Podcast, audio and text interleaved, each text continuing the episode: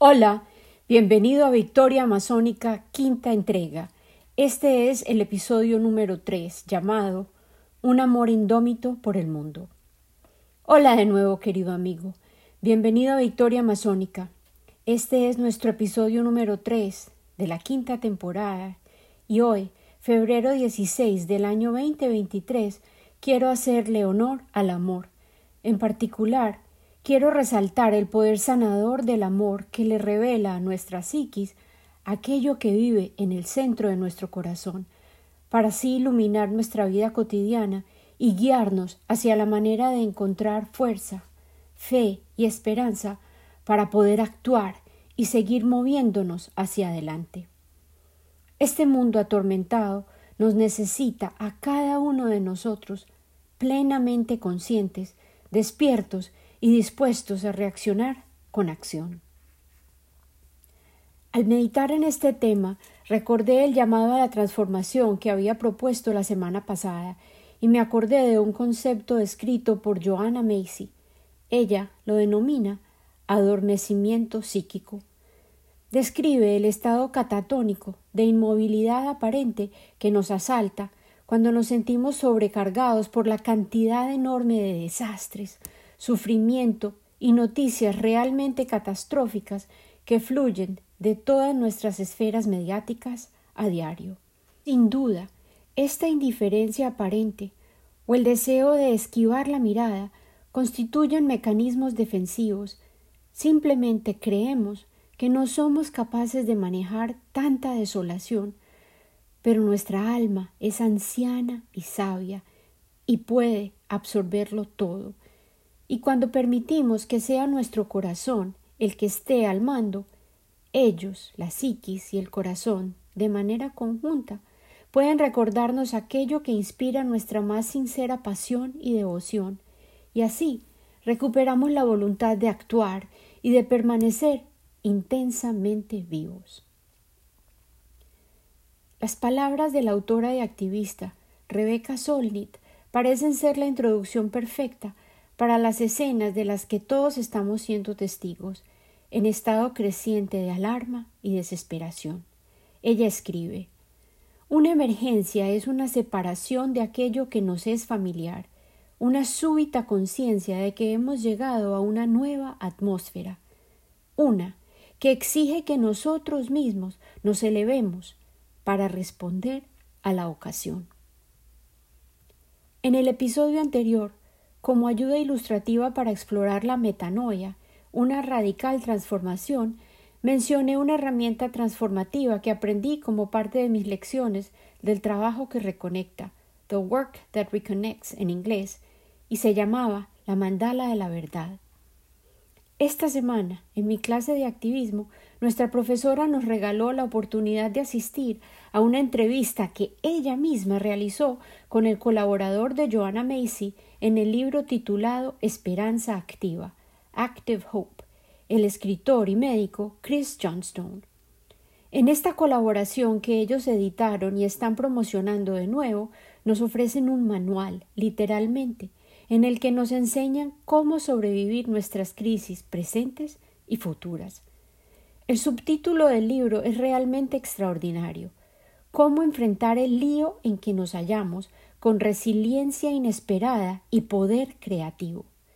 Este libro nos invita a leer, aprender y avanzar con confianza en el mundo, para contribuir con nuestras propias intervenciones para sobrevivir y aún más pelechar. Somos nosotros, cada uno de nosotros, los llamados a ponernos de pie y enfrentar las crisis que se están desenvolviendo bajo nuestros pies y frente a nuestros ojos, y el lanzamiento del libro actualizado nos ofrece herramientas, ideas y aún más prácticas específicas para mantenernos sobre el agua y convertirnos en agentes e instrumentos de transformación, del cambio que requerimos urgentemente, la metanoia, sobre la cual te susurré al oído la semana pasada. Nuestra amada profesora y modelo de activismo, Ellen Serfati, fue quien guió esta fascinante conversación. Su primera pregunta fue ¿Cuál es tu historia, Chris? Él nos contó acerca de cómo había conocido a Joanna Macy hace muchos años en Escocia durante un taller que ella presentó y al que él asistió acerca de ecología. Puedes observar toda la conversación entre Ellen y Chris en el sitio de la red del trabajo que reconecta, The Work That Reconnects. Yo publicaré el link en nuestra página de Victoria Masónica de Facebook. Chris luego le contó a continuación a Ellen que al descubrir el espiral que constituye el marco de referencia que propone el trabajo que reconecta, él comprendió que el espiral posee la capacidad de ayudarle a cada individuo a enfrentar todo aquello que está siendo desmantelado en nuestro mundo, mirar nuestro desasosiego de frente y reaccionar. El espiral en sí es transformativo y debido a que constituye una práctica, tal como el yoga, el tai chi, la meditación o cualquier otra disciplina que se afianza a través del uso continuo y el compromiso que se incrementa gradualmente, puede adentrarse en los rincones de nuestras vidas y volverse contagioso cuando nosotros, individualmente, descubrimos su poder y lo compartimos con nuestras familias, nuestras comunidades o hasta extraños a los que decidimos invitar para que experimenten el modo en que el espiral nos permite honrar nuestro sufrimiento y nos activa para responder. El libro Esperanza Activa, After Hope en inglés, surgió a partir de una conversación espontánea de Chris y Joanna, la que los llevó a tener muchas conversaciones futuras, y al discutir, ambos comprendieron que deseaban guiar al lector para que pudiera descubrir el trabajo que reconecta, tal como si hubiera podido asistir a uno de los talleres que Joanna ofreció por todo el mundo durante décadas. Permíteme compartir algunos de los detalles que Chris resaltó al describir por qué este llamado se ha convertido en el eje de su propia vida. Todo este material que él y Joana desean compartir con todos nosotros ahora. Yo soy simplemente la mensajera. Llámame Hermes o Mercurio, como prefieras.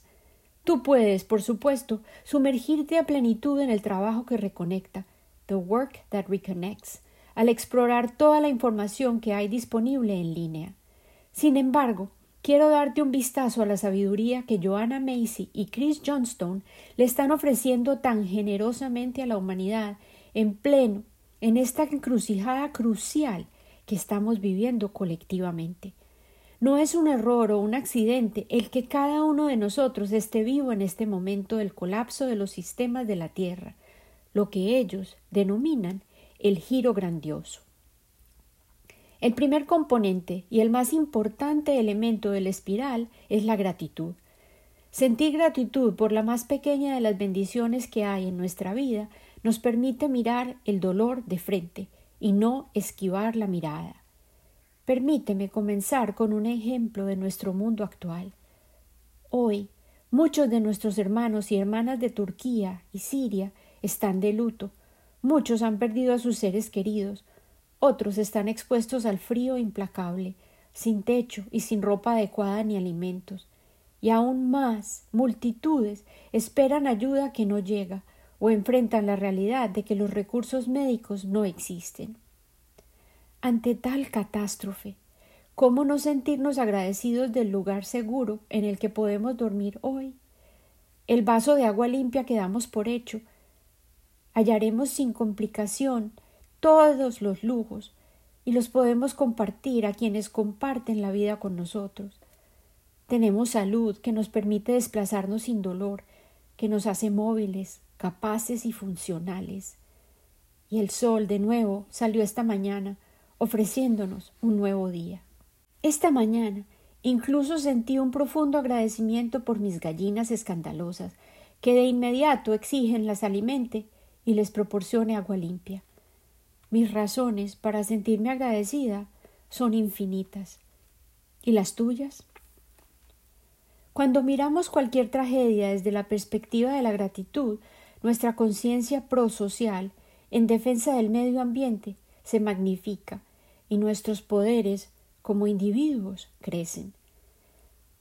La gratitud es como un combustible mágico para nuestros corazones, y cada vez que la sentimos le permitimos que nos invada, la expresamos y absorbemos la bondad que nos permite liberar, podemos almacenar en nuestro ser sus poderosas energías y nos podemos ofrecer a nosotros mismos y a quienes nos rodean el mejor punto de partida para la coexistencia. Además, al estar conscientes de que poseemos ese contenedor de repuesto, listo y disponible en cualquier momento de necesidad, podemos recurrir a la gratitud en caso de que nos sintamos agobiados. Chris Johnstone utilizó una imagen bella para resaltar el poder de la gratitud. Imagina que llega como una visitante a tu casa. Con esa imagen yo comencé a pensar acerca de todas las preguntas que esa sencilla invitación mental sugería. ¿Cómo haría sentir bienvenida la gratitud yo? ¿Qué le ofrecería? ¿Dónde le daría posada? ¿De qué hablaría con ella? Precisamente después de mi clase, tuve la oportunidad precisa para ejecutar el ejercicio que había sido un ejercicio de la imaginación. Llena de ideas frescas que me brincaban en la cabeza, me dispuse a correr con mis perros, y al cruzar mi reja me encontré a una de mis amigas favoritas. Ella estaba ansiosa y triste, necesitaba una amiga. La bienvine tal como si fuera su majestad la gratitud misma. Nos abrazamos y nos deleitamos de tener la compañía la una de la otra. Comentamos el placer del sol radiante y la lluvia que había refrescado la noche anterior en San Antonio. Caminamos con los perros emocionados, que se detenían a salpicarnos en cada charco de agua. Nos reímos del pantano que pronto nos cubrió las botas, y nos divertimos de ver que los perros hacían una fiesta olfativa cada diez pasos. La gratitud nos aligeró los pesos de nuestras almas a ambas, transformó nuestras preocupaciones y las disminuyó, y magnificó nuestras bendiciones, llenándolas de color.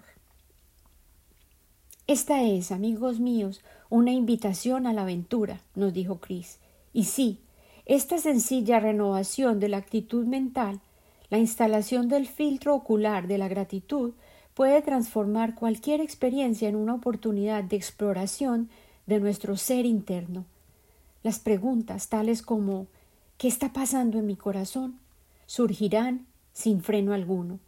¿Cómo te sientes? ¿Qué sentirá este ser humano que está a mi lado? ¿Cómo puedo ayudar? A medida que amplías la apertura de tu corazón, comprenderás que tus preocupaciones, de hecho, son iguales a las de muchos otros. Tu dolor es como una alarma de incendios que se dispara en tu cuerpo.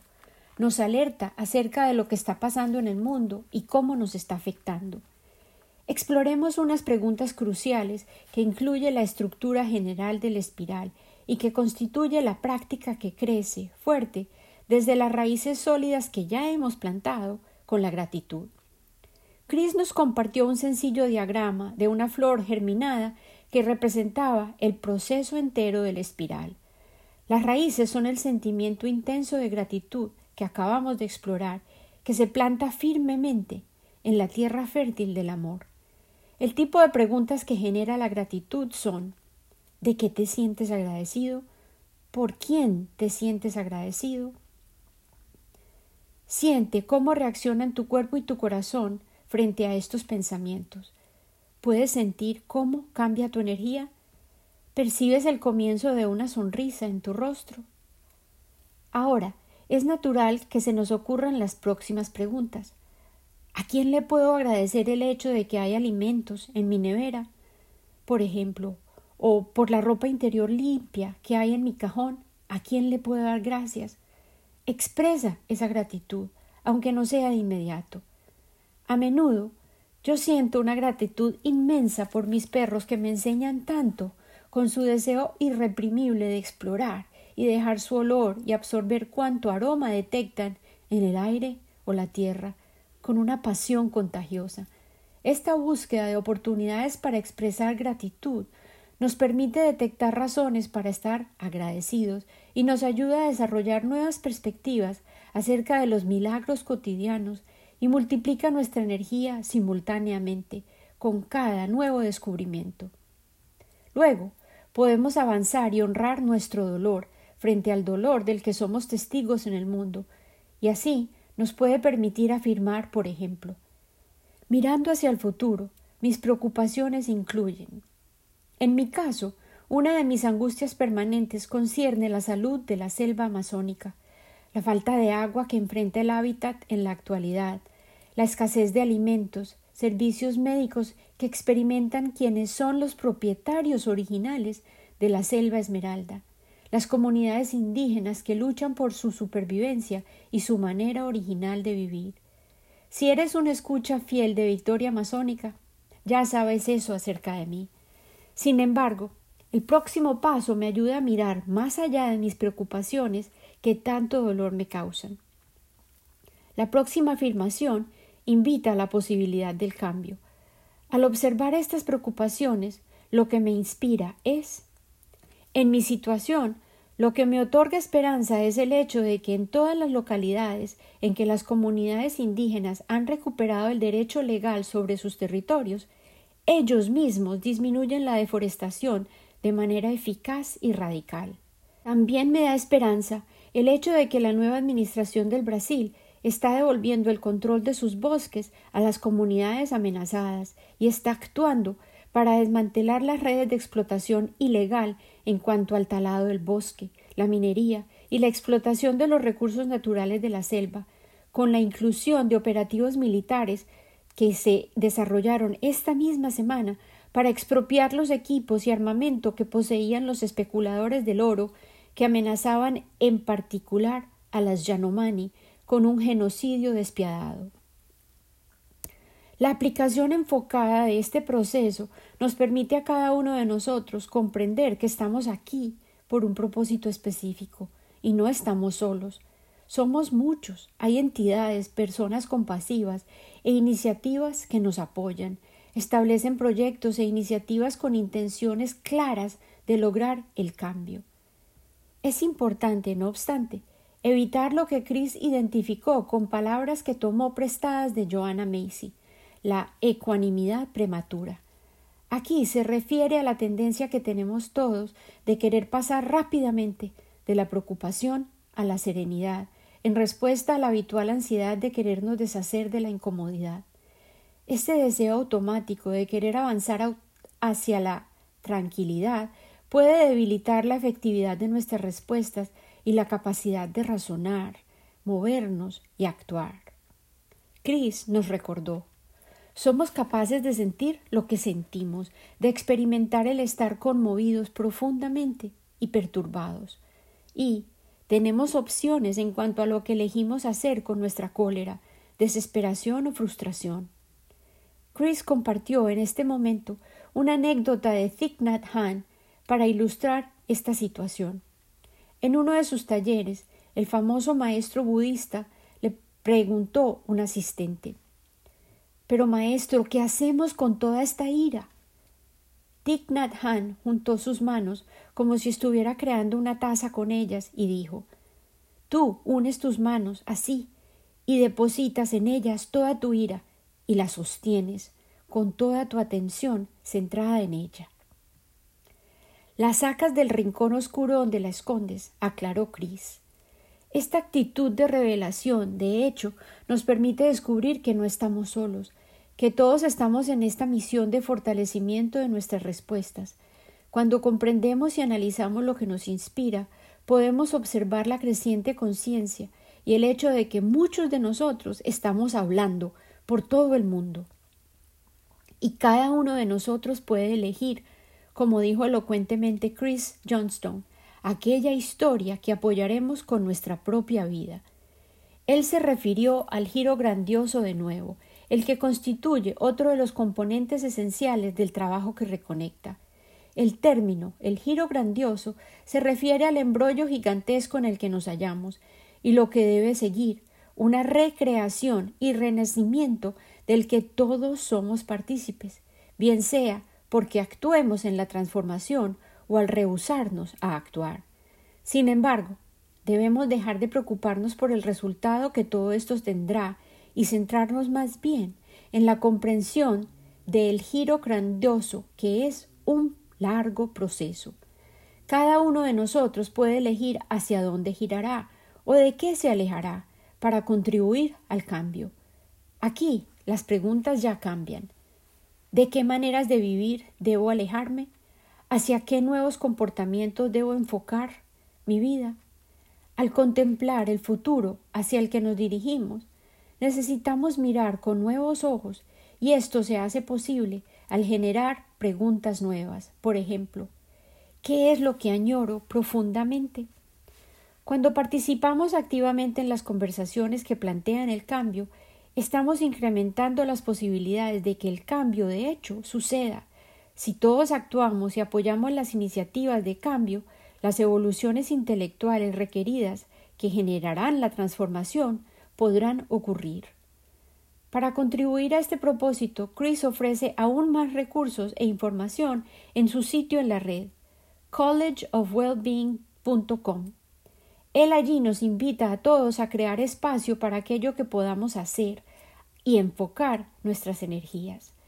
Chris subrayó con convicción Piensa en la esperanza como algo que ocurre a través de ti. De hecho, el mundo siente a través de nosotros. ¿No quieres ser y actuar de manera que apoyes el surgimiento de esta manera de pensar y ser radicalmente diferente en el mundo? Con la acumulación de nuestros dones individuales, únicos, podemos restaurar, sostener, alimentar, generar y crear nueva vida en nuestro antiguo mundo. Uno de los participantes en este evento propuso un componente esencial en esta transformación basada en el amor que está ocurriendo en nuestro mundo. Y de hecho, esto ya está sucediendo. Él propuso el asombro. El asombro aquello que sentimos cuando nos dejamos conmover profundamente por un centenar de pajaritos que devoran animadamente los capullos de una enredadera en flor, o el arrayo de luz que logra atravesar las densas nubes de una tormenta que se avecina en una mañana helada, esta entrega total a la belleza de nuestro hogar planetario o de cualquiera de sus habitantes nos permite volver a llenar nuestros corazones con sentido y propósito, el asombro parece ser el hermano de la gratitud.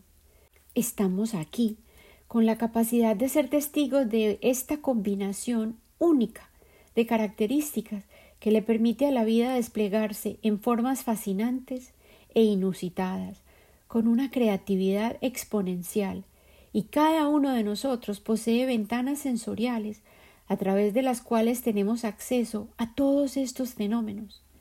Esto es lo que puede motivarnos a ser instrumentos de la esperanza activa. La alegría de esta facultad de estar vivos totalmente es nuestro diapasón y nuestra guía. Pertenecemos a este mundo. Estamos aquí para desempeñar nuestra parte. La red de la vida nos llama a escena. Descubre, al buscar activamente las razones para tener esperanza, la ocasión para que se manifieste el amor. Cada uno de nosotros es el autor de su propia historia. Hoy te invito que este amor indómito por el mundo, que también puede traducirse como un amor salvaje, y que es el título de otro libro dedicado a honrar el extraordinario legado de Joanna Macy, pues que este amor indómito y salvaje por el mundo determine nuestras jornadas cotidianas. Estos recursos e ideas están disponibles de forma gratuita, abundantes y cruciales son, y te las ofrezco para que las compartas, las discutas, las explores, las aprendas a valorar y las multipliques, ya que como el amor mismo, mientras más damos, más recibimos. Con amor, este amor salvaje por el mundo y la humanidad, me despido, yo seguiré cantando estas verdades de, lo alto de las montañas, cuánto tú y yo podemos amar el mundo. Hasta la próxima, Lina.